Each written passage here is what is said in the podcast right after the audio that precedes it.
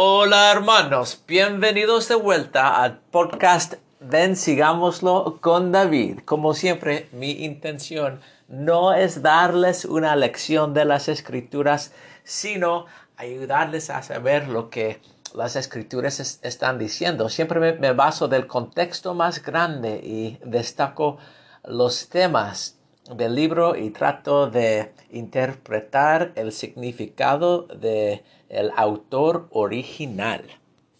Hermanos, la semana pasada estudiamos el libro de jueces y vimos que en el libro de jueces que el pueblo de Israel estaba decayendo y cada vez se estaba poniendo más y más inicuo y que, y que no hubo rey en ese entonces.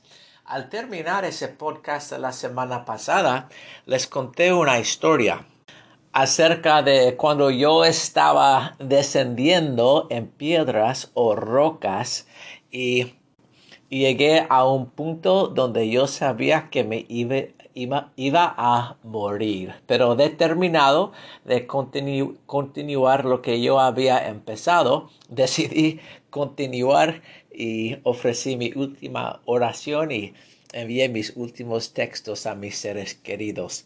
Antes de tener una idea de que tal vez en vez de morirme sería mejor idea subirme por la misma vía que me había descendido.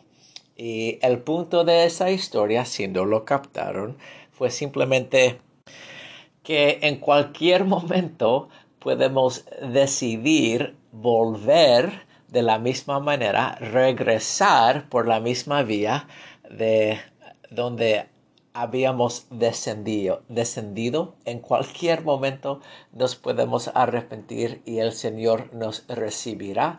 Eso vimos en el libro de jueces, aunque la gente era muy infiel. Ah, siempre cuando estaban listos después de ocho años, dieciocho años, cuarenta años de volver al Señor, Él siempre les salvaba por medio de un juez, un líder militar.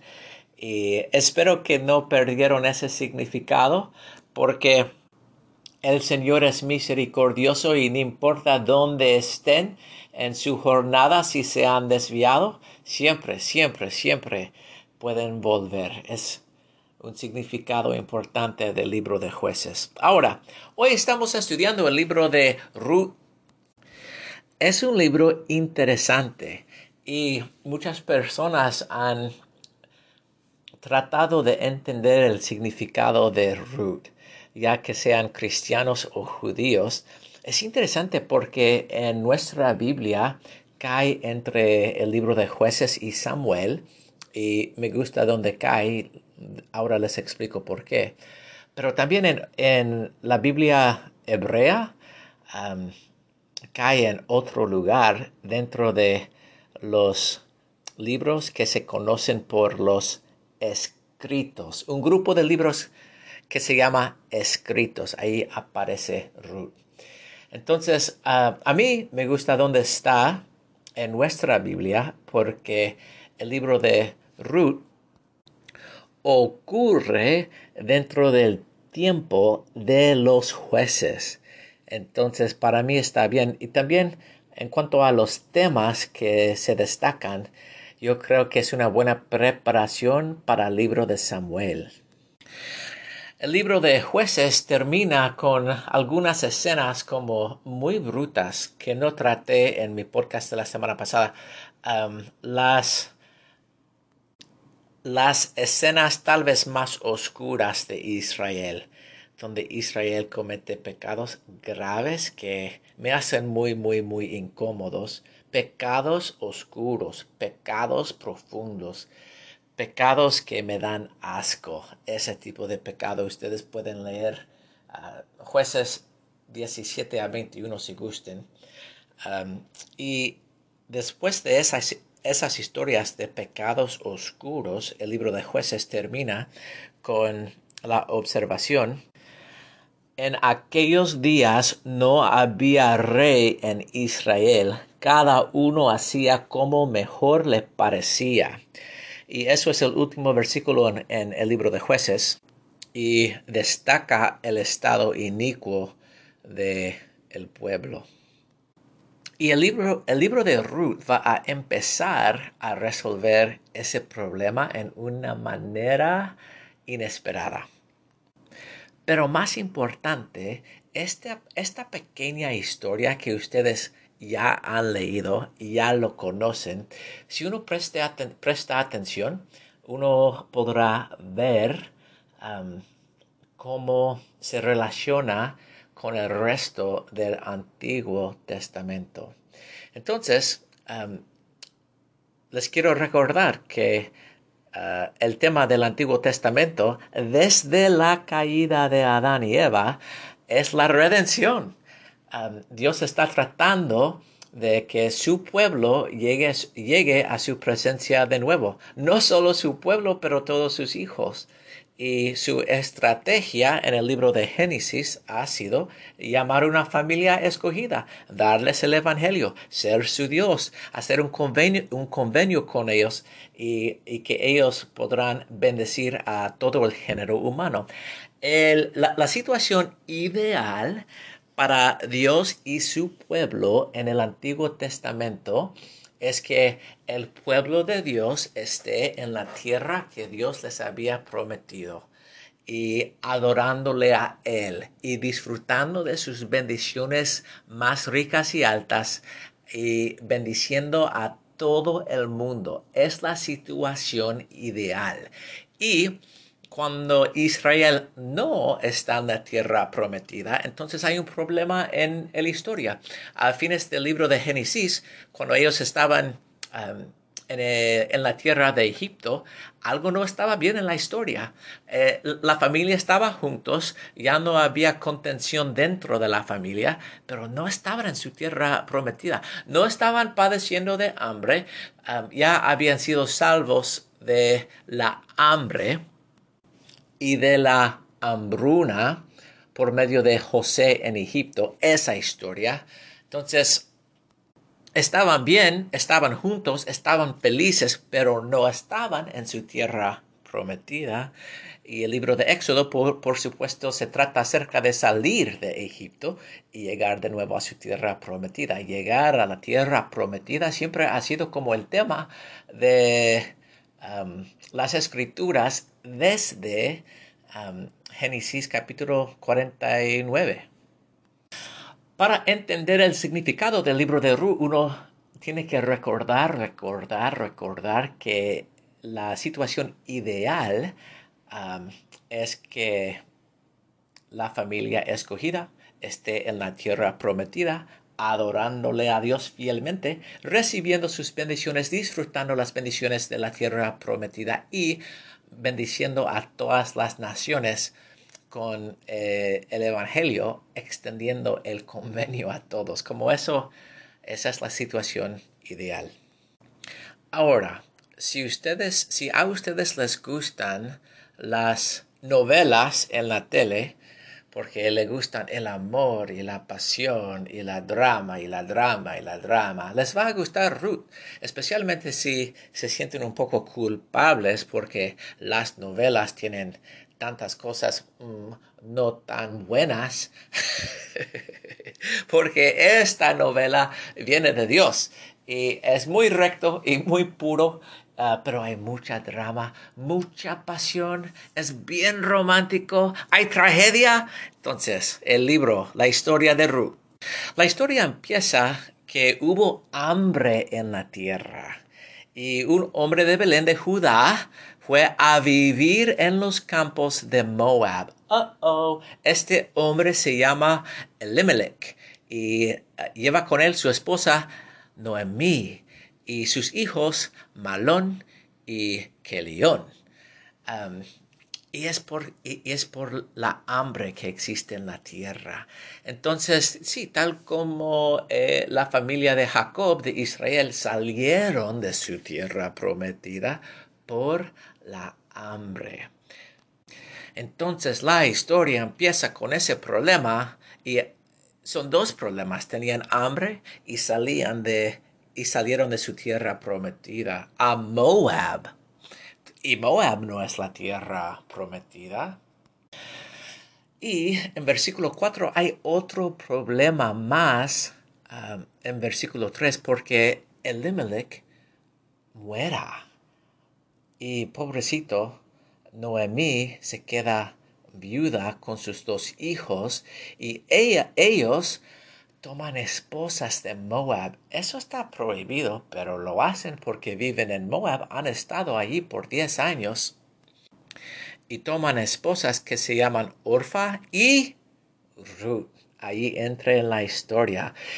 Ah, y después más problemas en versículo 5. Murieron también los dos Malón, Malón y Kelión, quedando así la mujer desamparada, sin sus dos hijos y sin su marido. Entonces, esta sí es una historia de Noemí.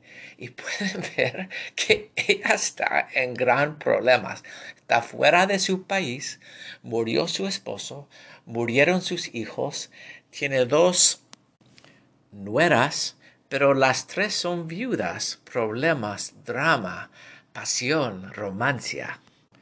Y en versículo 6 entra un tema grande. Dice, entonces se levantó con sus nueras y regresó de los campos de Moab, porque oyó en el campo de Moab que Jehová había visitado a los de su pueblo para darles pan. A lo mejor fue pan dulce. Pero ah, la palabra regresó en estos primeros capítulos se usa más de una docena de veces. Entonces, esta es una historia acerca de regresar. Y obviamente uno sí tiene que ponerse a pensar el significado de este tema, regresar, regresar. Están regresando a su tierra prometida ella, Noemí, está regresando a su tierra prometida porque está lejos, está lejos de su tierra prometida, está fuera de su tierra prometida, está en una situación mala, está desamparada, no tiene recursos, no tiene ah, descendencia, no tiene derechos y va a regresar. ¿Qué significa para nosotros? En cuáles momentos hemos decidido nosotros regresar. Es un tema de esta historia. Ahora, técnicamente, sus nueras, Orfa y Ru, no, no pueden regresar a la tierra prometida porque no son israelitas. Y um, Noemí les insta, dice, Jehová haga con vosotros misericordia como los como la habéis hecho con los muertos y conmigo, andad, vuelva cada una a la casa de su madre. Entonces ella les releva de su obligación de permanecer con ella, pero e-, ellas insisten en versículo 10, ciertamente nosotros volveremos contigo a, tu pueblo. Eh, pero Noemí dice, yo no tengo nada de ofrecerles. ¿Acaso tengo yo más hijos en el vientre que puedan ser vuestros maridos? Y aquí con esta pregunta entra la tema, el tema más importante del libro. en, en, las leyes y en los costumbres antiguamente, ah, cuando había viuda, le tocaba al hermano de el que falleció eh, casarse con em, la esposa de su hermano y criar hijos como descendientes para su hermano. Y Noemí dice, yo no tengo más hijos, ustedes no van a conseguir más esposos de mí, no tengo nada para ofrecerles. Y ustedes, ella pregunta, ¿y si, ah, y, si yo pudiera tener, tener, tener hijos, ustedes van a esperar 18 años para que crezca el niño? Y ella dice, no, no, no, no puede ser, que vayan, que vuelvan a la casa de su madre. Y Orfa lo hace y eso está bien, eso está bien, eso tiene, tiene mucho sentido. Ah, versículo 14 más, ellas alzaron otra vez su voz y lloraron juntamente y Orfa besó a su suegra, mas Ruth se quedó con ella. Qué raro. Y Noemí insista, he aquí tu cuñada se ha vuelto a su pueblo y a sus dioses, vuélvete tú tras ella. Y Ruth respondió sus palabras famosas, no me ruegues que te deje y que me aparte de ti, porque a donde quiera tú fueras, iré yo, y donde quiera que vivieres, viviré. Tu pueblo será mi pueblo, y tu Dios, mi Dios. Donde tú murieres, moriré yo. Así dice Ruth. Entonces, viendo Noemí que ella estaba tan resuelta ir con ella, no dijo nada más y nosotros queremos a Ruth por su lealtad, pero es el principio nada más. Ella va a ser una nuera muy leal a Noemí. Este libro se llama Ruth, pero es la historia de la redención de Noemí y de Ruth. Llegan y la conocen en el pueblo de Belén a Noemí y preguntan, ¿no es esta Noemí? Después de 10 años todavía la reconocen, pero Noemí dice que no me llamen Noemí, sino Mara, porque el nombre de Noemí significa mi placer, pero Mara significa amarga o muy triste. Y ella les cuenta que um, ella ha pasado cosas muy difíciles. Yo me fui llena, pero Jehová me ha hecho volver con manos vacías. ¿Por qué me llaman Noemí? Llámame Mara. Ella está triste. Imagínese, después de no ver a Noemí por 10 años, que ella vuelva y cambia su nombre. Llámame Mara. Llámame Amarga. Yo estoy triste, mucha drama, pero drama real también. Y no tiene esposo, y no tiene tierra, y no tiene descendencia, y no tiene quien la cuida, sino Dios. Es importante en uh, Ruth capítulo 1 versículo 22 que Ruth se llama la Moabita. Así volvió Noemi con ella su nuera Ruth, la Moabita, no es de Israel. Y así, y así se conoce en el pueblo de Israel, en Belén, se, conoce como Ruth, la Moabita. Entonces, ¿qué va a pasar con Noemí? Pues ah, en el próximo capítulo, ella dice, yo tengo un pariente de la familia de mi esposo Elimelech que se llama Booz. Y Ruth, la moabita, le ruega a Noemí, me dejes ir al campo y recogeré espigas en pos de aquel a cuyos ojos hay gracia. Y ella respondió, ve hija mía, son viudas, pero en la ley de Moisés, Dios les mandó a ellos que en las en, las cosechas y era, bueno, cuando ellos llegaron a Belén era el tiempo de cosecha de cebada. Y Dios había mandado al pueblo en Levítico que en la cosecha que dejaran caer fruto o grano para que los pobres y las viudas y los extranjeros podrían recoger. Entonces podían ciegar, pero tenían que lo que lo que caía de la ciega tenían que dejarlo para los desamparados. Y eso es lo que está haciendo Ruth.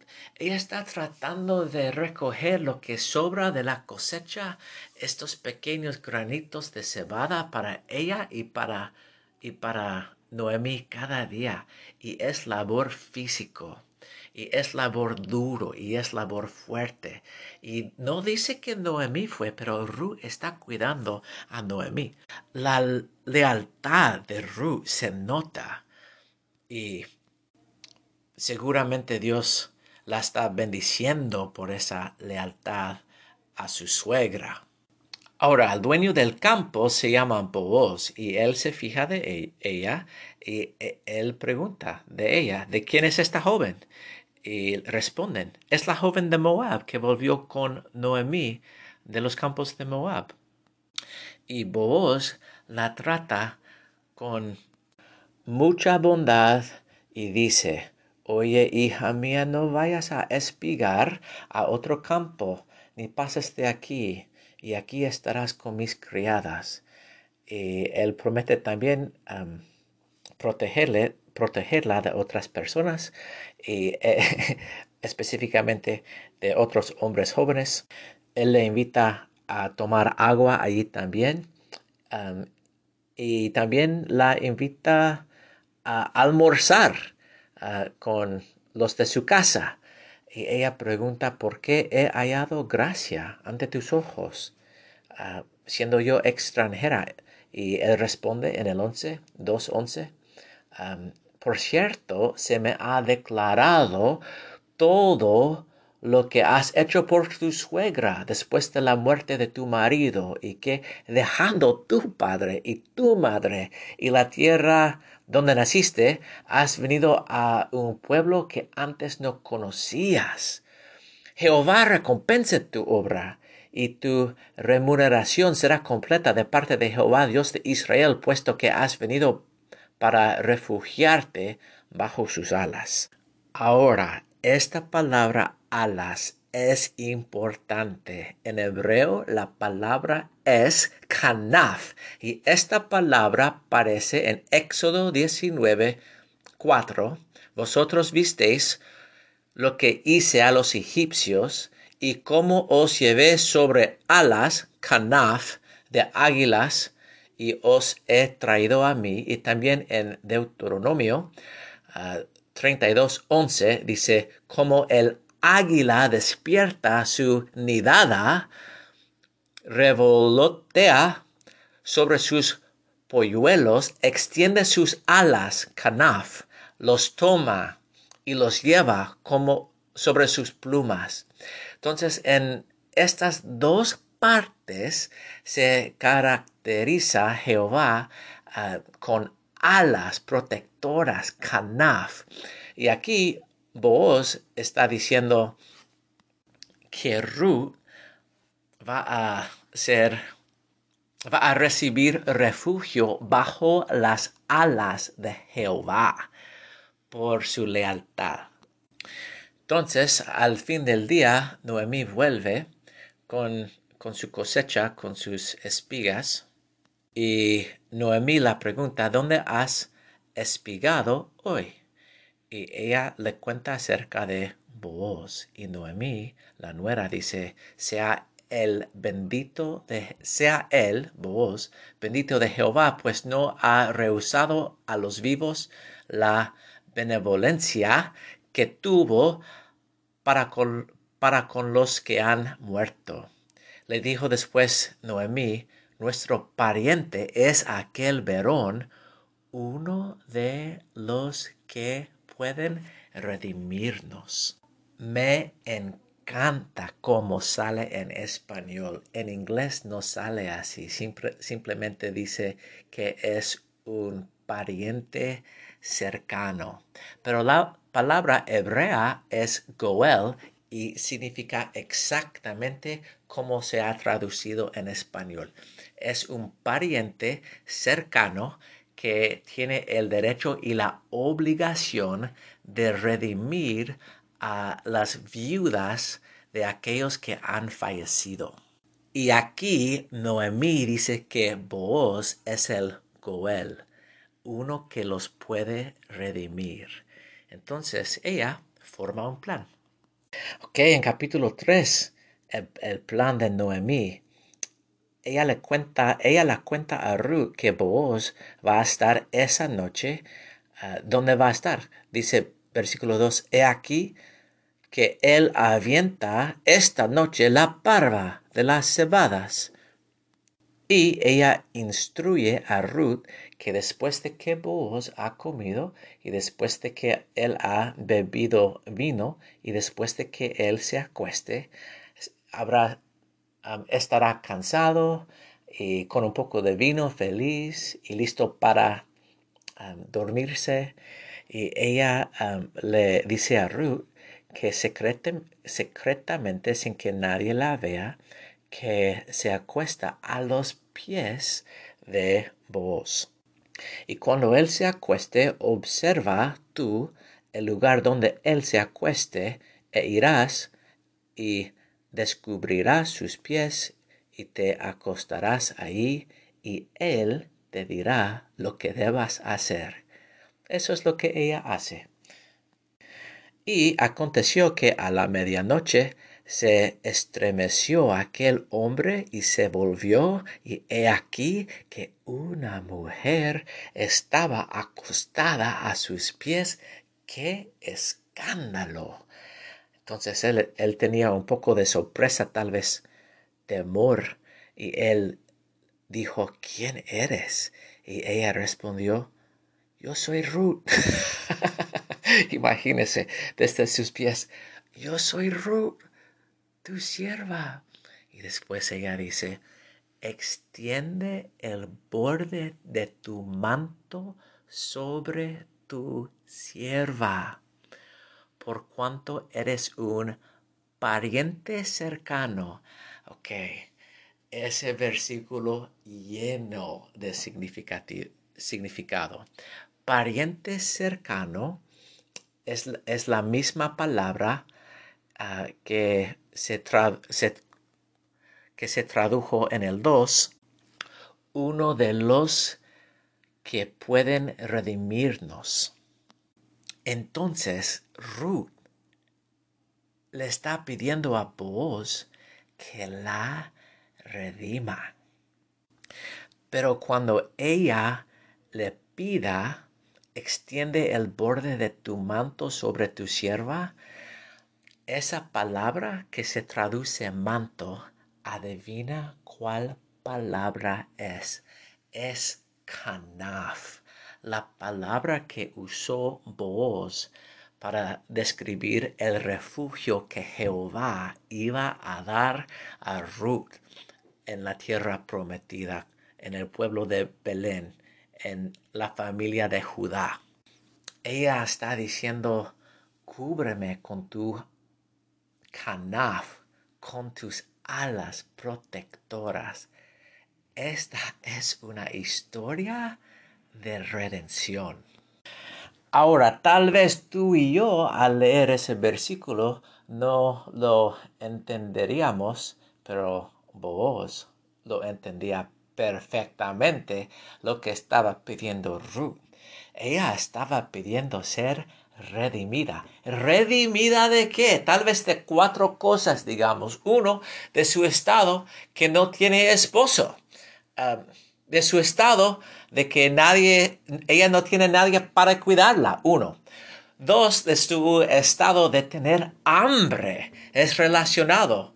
Ah, no tiene nadie para cuidarla y está pasando hambre. Dos. Tres, de su estado de no tener hijos, de no tener una descendencia, de no tener futuro, especialmente no tener futuro en Israel como parte del pueblo de convenio. Ni Noemí ni Ruth tiene futuro en Israel en este punto en la historia. Necesitan la redención de ese estado. Número cuatro, ah, que tampoco tienen tierra. Ahora, esto es importante. Cuando el esposo Elimelech, salió de Israel, alguien más tomó la tierra. No, no sabemos si él lo vendió o si él lo dejó ir, pero por la ley de Moisés, uno siempre tiene el derecho de comprar su propia tierra de nuevo. porque es una herencia del Señor. Entonces uno lo puede vender, pero también la tierra puede ser redimido. Esta es una historia de redención y vos lo sabe. Boaz es el Goel. Es el pariente cercano que tiene el derecho y la obligación de redimir a estas viudas de su estado. Y él lo sabe. Él dice, todo el pueblo sabe que eres una mujer virtuosa y te aseguro que yo haré contigo lo que tú digas. Pero, dice Boaz, aunque es cierto que yo soy un pariente cercano, con todo eso hay un pariente más cercano. Reposa esta noche aquí y cuando sea, sea el día, si Él te redime, bien, que Él te redima.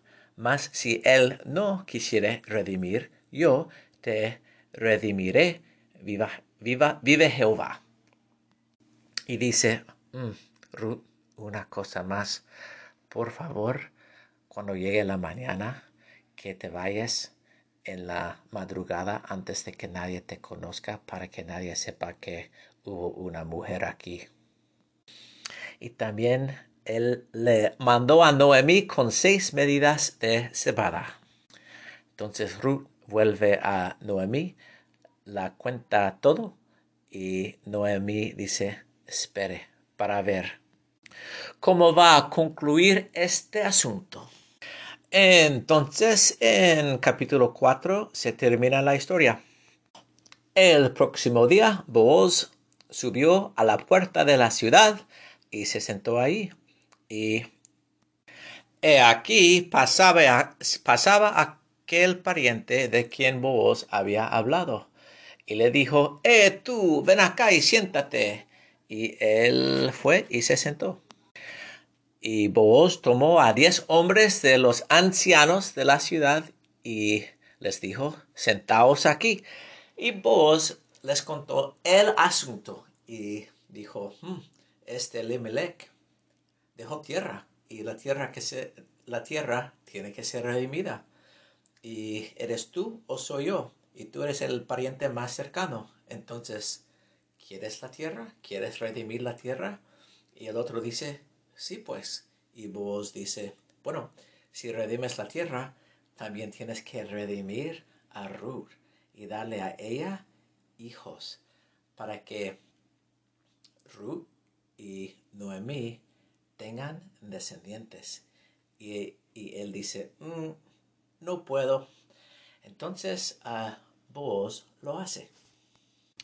Es muy formal, y están siguiendo todas las reglas y con este acuerdo, versículo 7 dice, había ya desde antaño esta costumbre en Israel acerca de la redención o, o del contrario, que para la confirmación de cualquier negocio uno se quitaba el calzado y se lo daba a su compañero.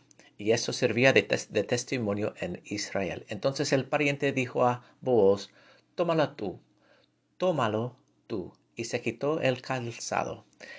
Y vos dijo a los ancianos, a todo el pueblo, vosotros sois hoy testigos de que adquiero de mano de Noemí todas las cosas que fueron de Elimelech y todo lo que fue de Kelión y de Malón y que también tomó por esposa a Ruth la Moabita, esposa de Malón, para conservar el nombre del difunto sobre su heredad, para que el nombre del muerto no se borre de entre sus hermanos, ni de la puerta de su lugar. Vosotros sois hoy testigos.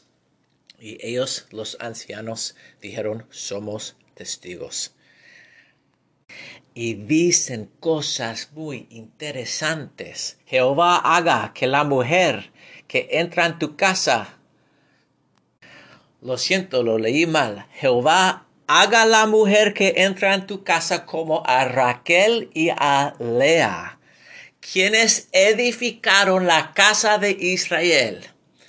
Y 12, versículo 12 dice, y de la descendencia de Jehová, que Jehová te dé de esta joven, sea tu casa como la casa de Fares, el que Tamar dio a luz a Judá.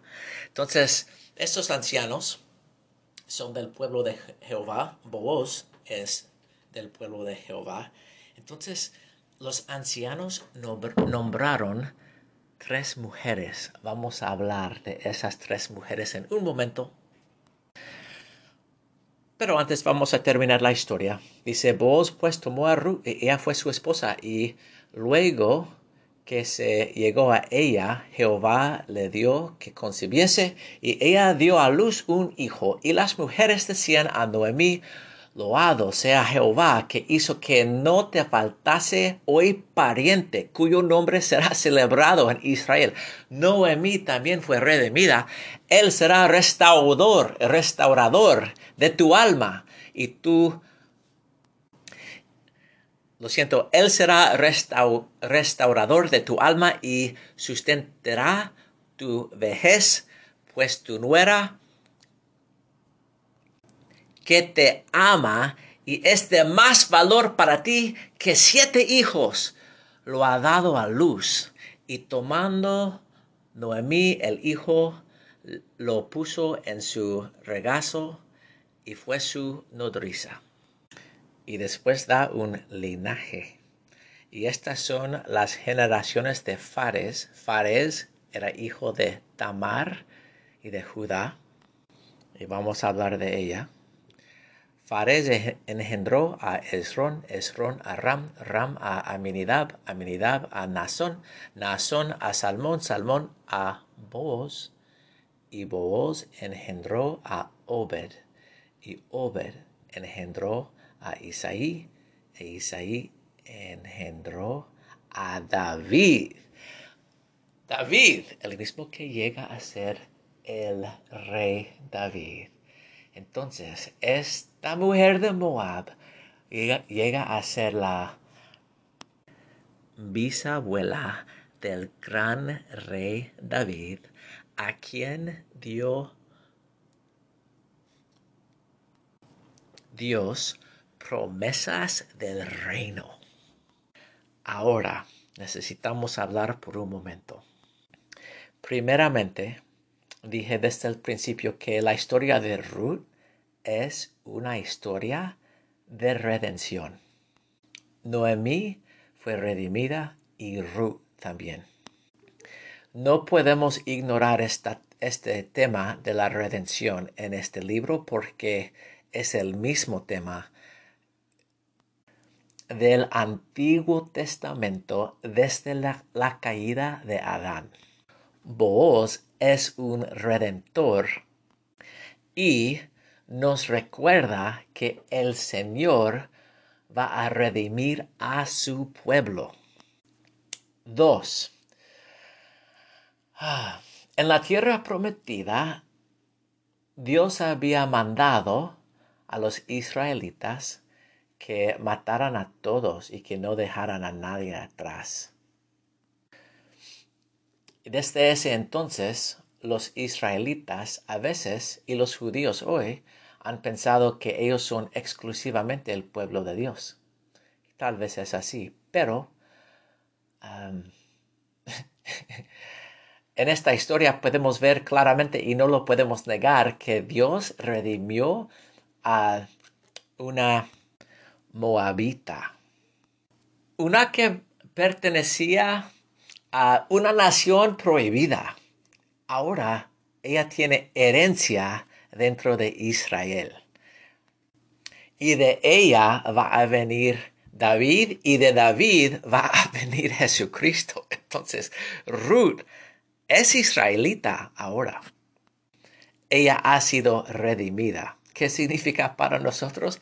Que no seamos que no seamos egoístas con el Evangelio. Eso es lo que significa. Si nosotros somos parte de la familia elegida, si hemos recibido nuestras bendiciones patriarcales y si tenemos herencia dentro de Israel, tenemos que compartirlo, compartirlo, compartirlo, compartirlo con todos, todos, todos, sin distinguir entre nadie. Ah, compartirlo generosamente y simplemente no podemos negar lo que dice el libro de Ruth y de esta moabita. También recuérdense por favor que el libro de jueces terminó con la frase en esos días no había rey en Israel. Y vemos al fin este Ruth el nombre David, que de Ruth viene David. Y con esa frase, esa frase conecta eh, con esa frase, el libro de Ruth conecta al libro de jueces y el libro de primer Samuel.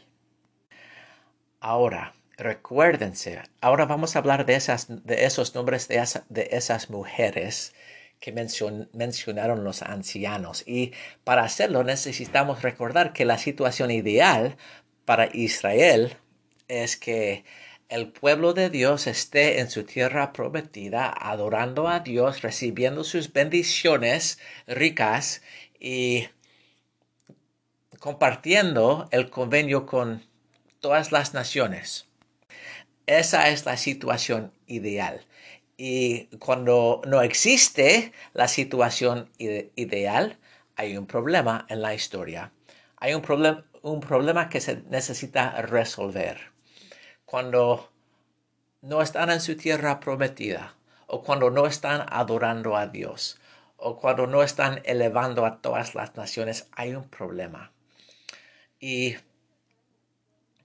para que haya felicidad, para que la situación ideal se puede establecer, el pueblo de Dios necesita estar en su tierra prometida. Y esto es parte del convenio que Dios hizo con Abraham. Ahora, Ruth y Noemí, las dos, en esta historia se unen con un grupo de mujeres que jugaron papeles activos para asegurarse que las bendiciones del convenio de Abraham continuarán en su linaje. Piénsalo bien en todas las mujeres que hicieron cosas activamente, intencionalmente, para que las bendiciones del convenio continuaran con su descendencia, empezando con Sara. Recuérdense por favor lo que hizo Sara con Agar e Ismael. Recuérdense. También Recuérdense lo que hizo Rebecca, la esposa de Isaac, con Jacob y con Esaú. Y también recuerden lo que hicieron las esposas de Jacob que se mencionan aquí, Raquel y Lea. Aquí en este capítulo los ancianos dicen que Raquel y Lea edificaron la casa de Israel.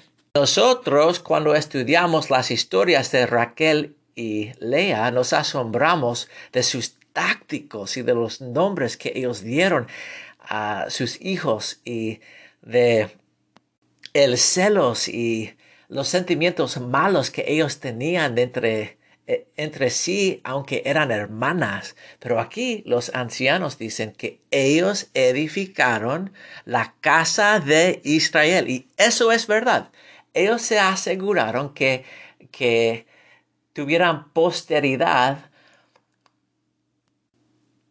en el convenio, que el convenio que Dios hizo con Abraham continuara con su posteridad. Era importante para estas mujeres y también era importante para Tamar. Tamar era esa nuera de Judá que se hizo una prostituta con su suegro. Y Fares es el hijo de Tamar y de Judá. Y de ese linaje es Booz. Y el hijo de Booz y de Ruth, Obed. Y cuando nosotros estudiamos a Tamar, nos asombramos y ah, la juzgamos porque era prostituta, pero en estos versículos los ancianos dicen a Booz, y de la descendencia que Jehová te dé de esta joven, sea tu casa como la casa de Fares, el que Tamar dio a luz a Judá. Sucede que la casa de Fares llegó a ser parte de Israel. y Tamar se aseguró que ella tuviera un hijo en el convenio para recibir las bendiciones del convenio. Simplemente, hermanos, simplemente, no para hacer el asunto complicado para nada, pero para hacerlo bien claro, bien claro, Ruth y Noemí llegan a ser parte de un grupo de mujeres que procuraron diligentemente hacer todo lo posible para que ellos tuvieran una descendencia que recibieron los convenios. Todos los convenios, todas las promesas, ah, para que ellos podrían, pudieran realizar la, la, la situación ideal de ser el pueblo elegido del Señor en la tierra prometida del Señor, recibiendo las bendiciones prometidas del Señor, disfrutando de esas bendiciones y compartiendo esas bendiciones con todas las naciones. Estas mujeres procuraron descendencia dentro del convenio. Estas mujeres se desesperaron para obtener descendencia, para, para que ellas tuvieran descendencia dentro del convenio. Era tan importante para ellas como respirar, tan importante como tomar aire. Hicieron todo lo posible para tener una descendencia dentro del convenio.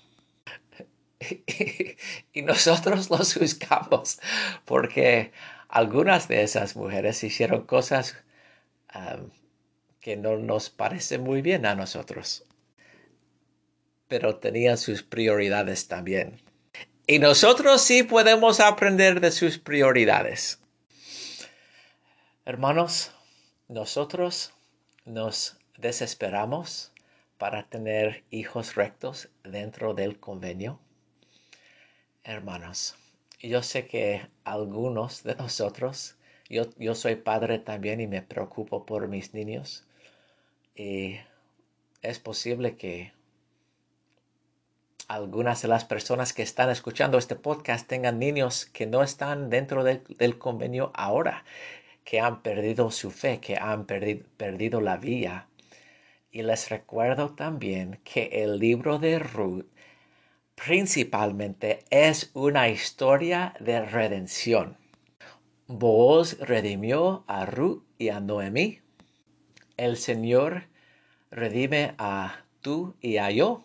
Uh, y a mí, lo siento, a tú y a mí. Y el Señor puede redimir a nuestros niños también, para que nosotros podamos disfrutar de la situación ideal de estar sellados en el templo con nuestros cónyuges, esposos, esposas, con nuestros niños en nuestra tierra prometida, recibiendo todas las bendiciones que el Señor tiene para nosotros y compartiéndolo con los demás.